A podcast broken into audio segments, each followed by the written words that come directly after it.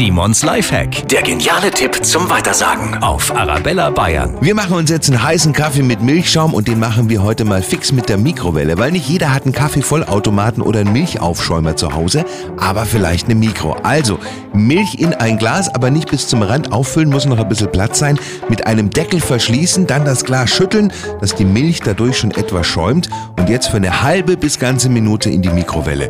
Schon ist Ihre aufgeschäumte Milch fertig. Simons Lifehack, jede Woche gibt's neun, auch immer noch mal zum Nachhören auf arabellabayern.de.